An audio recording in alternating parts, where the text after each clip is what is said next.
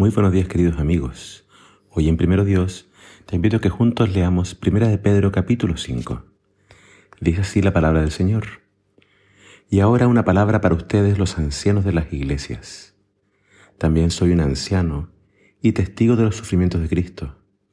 Y yo también voy a participar de su gloria cuando Él sea revelado a todo el mundo. Como anciano igual que ustedes les ruego Cuiden del rebaño que Dios les ha encomendado. Háganlo con gusto, no de mala gana, ni por el beneficio personal que puedan obtener de ello, sino porque están deseosos de servir a Dios. No abusen de la autoridad que tienen sobre los que están a su cargo, sino guíenlos con su buen ejemplo. Así cuando venga el gran pastor, recibirán una corona de gloria y honor eternos. Del mismo modo, Ustedes los más jóvenes tienen que aceptar la autoridad de los ancianos y todos vístanse con humildad en su trato los unos con los otros, porque Dios se opone a los orgullosos, pero da gracia a los humildes. Así que humíllense ante el gran poder de Dios, y a su debido tiempo Él los levantará con honor. Pongan todas sus preocupaciones y ansiedades en las manos de Dios, porque Él cuida de ustedes. Estén alerta. Cuídense de su gran enemigo, el diablo, porque anda al acecho como un león rugiente, buscando a quien devorar. Manténganse firmes contra él y sean fuertes en su fe. Recuerden que su familia de creyentes en todo el mundo también está pasando por el mismo sufrimiento. En su bondad, Dios los llamó a ustedes a que participen de su gloria eterna por medio de Cristo Jesús entonces, después de que hayan sufrido un poco de tiempo, Él los restaurará, los sostendrá, los fortalecerá y los afirmará sobre un fundamento sólido. A Él sea todo el poder para siempre. Amén.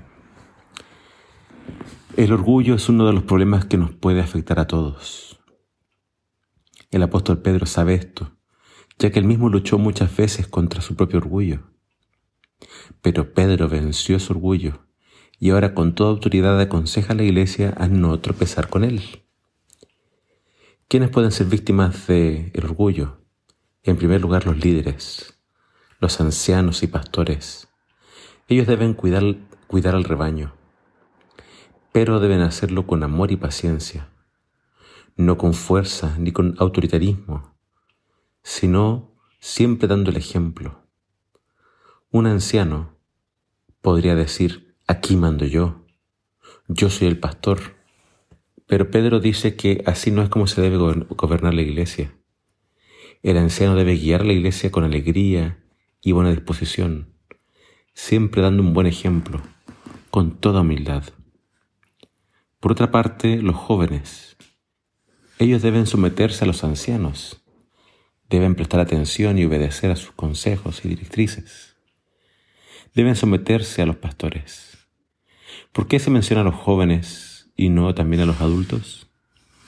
Quizá los jóvenes tienen más tendencia a rebelarse contra la autoridad de la iglesia. Quizás a los jóvenes les cuesta más escuchar a los adultos. Quizás creen que se las saben todas. Satanás sabe que para él es más fácil destruir a un orgulloso que a un humilde. Por eso todos en la iglesia deben vestirse de humildad, sencillez y sumisión. Todos deben someterse los unos a los otros. Solo unidos podemos derrotar al diablo y hacerlo huir. Pero si decido ser orgulloso, Dios no podrá ayudarme. Dios no puede dar gracia a los soberbios.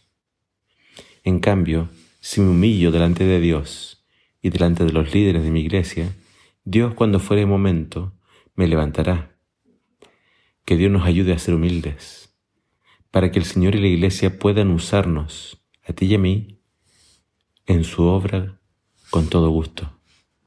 Que el Señor te bendiga.